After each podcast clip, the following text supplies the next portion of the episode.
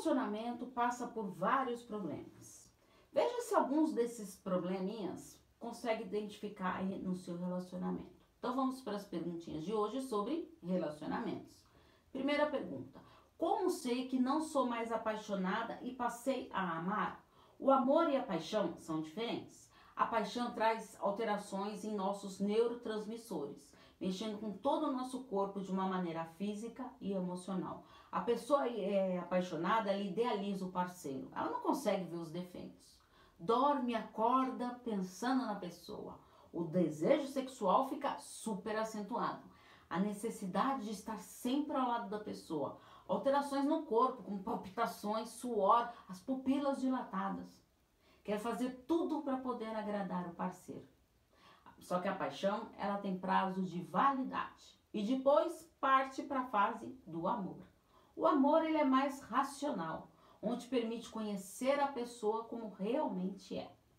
O casal quando está amando, ele cria os laços de reciprocidade, de companheirismo, de confiança, de admiração, empatia, mas com respeito à individualidade e à identidade do parceiro. Então, avalie como está seu relacionamento. Você está apaixonado ou amando? Segunda pergunta. Como superar a dependência emocional para não atrair o mesmo tipo de pessoas nos próximos relacionamentos? Superar a dependência emocional requer muito esforço, dedicação e investimento em si mesmo. A superação da dependência emocional, ela deve ter como principal foco si mesmo. Então, para isso é fundamental ter os seguintes passos. Primeiro, valorizar a si mesmo, certo? Reconhecendo as suas virtudes, suas capacidades. Quais são as suas virtudes? Reconhecer cada pequena conquista. Ter os seus momentos individuais. Volte a frequentar lugares que já não vai mais, mas que antes você ia. Não tenha receio de tomar as suas próprias decisões. Cuidado com a autocrítica. Não seja tão exigente consigo mesmo. Caso esteja difícil superar a dependência emocional sozinho, procura a psicoterapia. Seguindo esses passos, você aprenderá a se valorizar e estar preparado para ter relações saudáveis. Terceira pergunta: como voltar ao amor intenso depois de uma traição?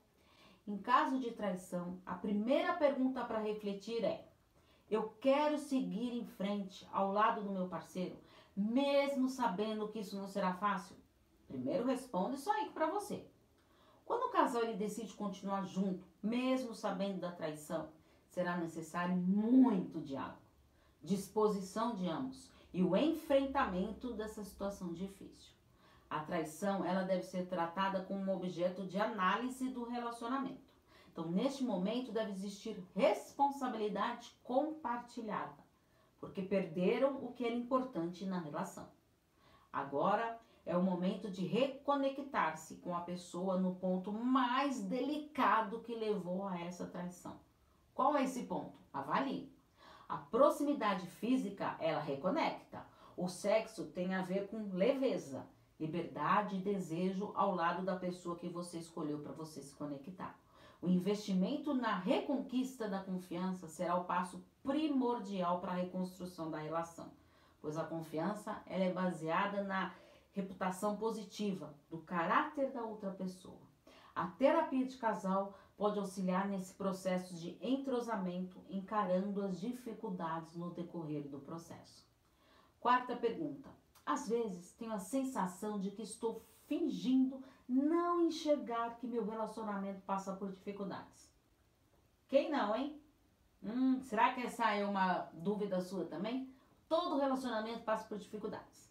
E algumas pessoas têm a sensação de estar fingindo que nada está acontecendo, como se as coisas estivessem fluindo bem. O relacionamento ele não é um jogo de quem pode mais, mas de parceria, onde muitas vezes temos que dosar e ceder. A nossa mente tem a tendência de fixar nos acontecimentos ruins, pois a memória negativa ela predomina.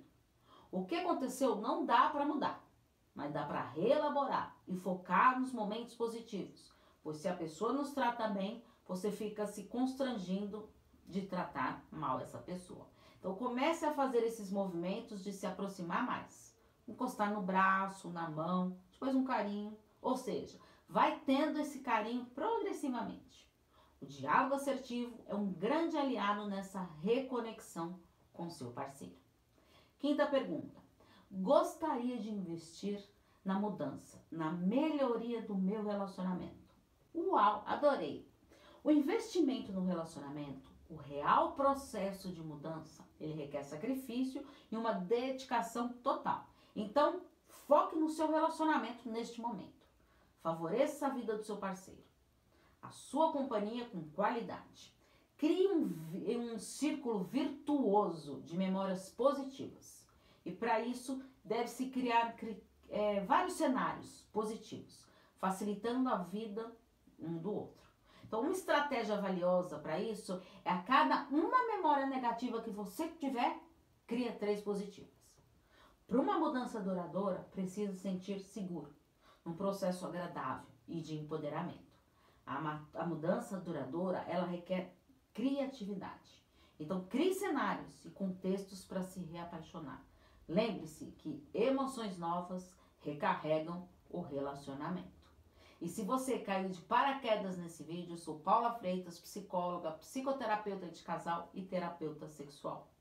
Acompanhe meus textos e vídeos nas, na, nas redes sociais, podcast Relacionamento e Psicologia nas maiores plataformas digitais. Se inscreva no canal Paula Freitas Psicóloga. Quer saber os links de todas as minhas redes sociais? Estão na descrição dos vídeos do YouTube. Porque afinal, quem cuida da mente, cuida da vida. Um grande abraço. Tchau, tchau.